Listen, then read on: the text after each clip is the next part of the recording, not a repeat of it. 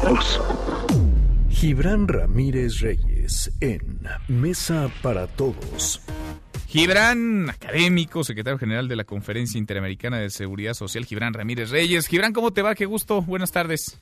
Todo muy bien. ¿Tú qué tal? Bien, a todo dar. Oye, ahí te mandan un mensaje. A ver, el presidente de la Comisión Nacional del Sistema de Ahorro para el Retiro de la CONSAR, Abraham Vela, dice que las iniciativas para reformar el sistema de pensiones que han presentado el PT y tú no pasan la prueba de la risa, Gibran. ¿Cómo está eso? Mira, la verdad es que las cosas de quien vienen, este señor es el que se vuelve loco en Twitter y dice que los que queremos modificar el sistema de pensiones somos los que no le echamos ganas, que porque esos son los que no se pensionan. Mm. Pero creo que el hecho de que haya tenido que pronunciarse es un buen síntoma. Fíjate, Manuel, el año pasado se presentó una iniciativa, la Secretaría de Hacienda, para modificar eh, la administración de los fondos para el retiro. Era una iniciativa mala que de la que alguien convenció al presidente de la República, que sin embargo escuchó las críticas y la frenó.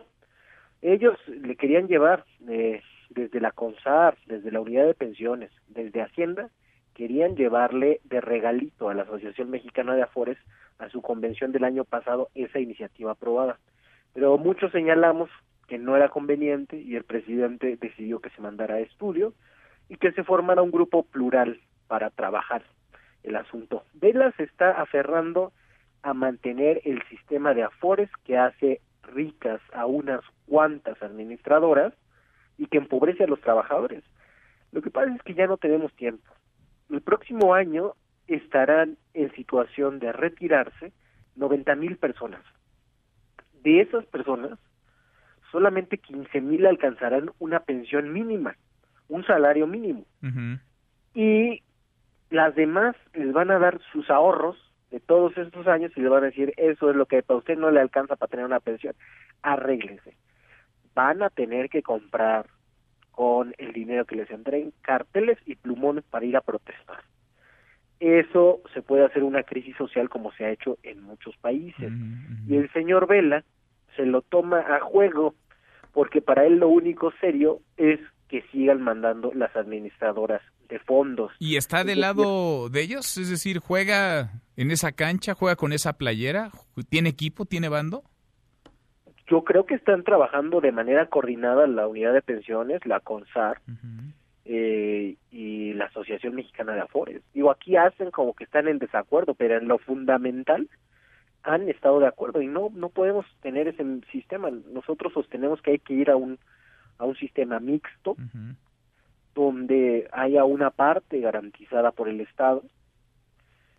Se tiene que discutir en sus detalles, nosotros vamos a hacer cálculo actuarial en la conferencia interamericana.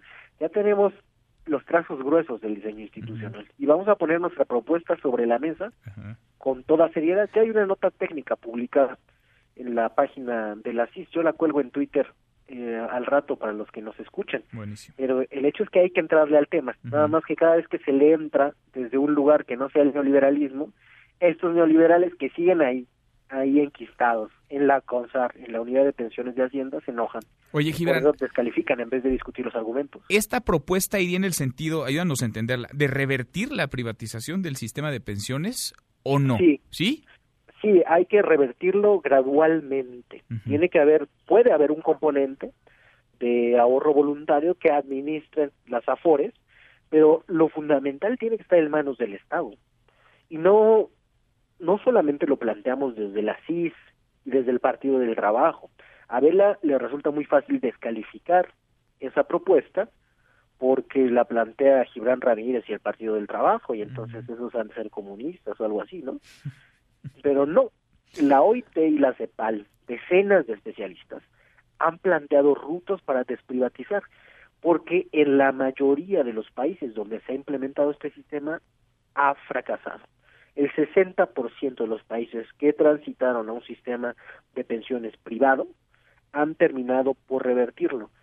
Y esto es ya casi que un consenso entre organismos internacionales. Solamente el, Banco Mundial sigue sosteniendo la misma posición de antes, pero cada vez más entre sociólogos, en la academia, en los organismos internacionales, hay un consenso en que hay que hacer algo pronto para que la transición demográfica no nos agarre con los dedos en el marco de la puerta y estemos condenados a ser sociedades de ancianos pobres. Mm. ¿Tú te sostienes entonces, Gibran? ¿Va esto en serio?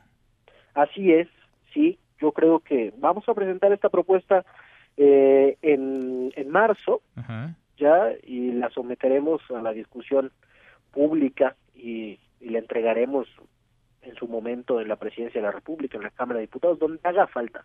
Pero es un problema que tiene, al que tiene que plantársele cara, no, no hacerse chistes como ese señor.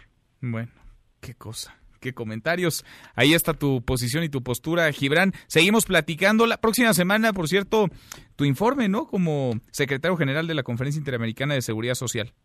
Así es, Manuel, estás muy invitado, como lo sabes. Vamos a dar cuenta de cómo hemos refundado este organismo que fue muy importante en una etapa del siglo pasado y que después perdió lustre y dejó de ser relevante para la discusión pública. Lo estamos echando a andar, ya llevamos un año en eso y creo que tenemos algunos buenos resultados que comunicar no solo a tu auditorio, a la sociedad mexicana y a los países miembros. Así que te esperamos por acá. Ahí estamos, seguro ahí nos vemos. Gibran, un abrazo, gracias. Un abrazo, pronto. Hasta muy pronto. Mesa para todos.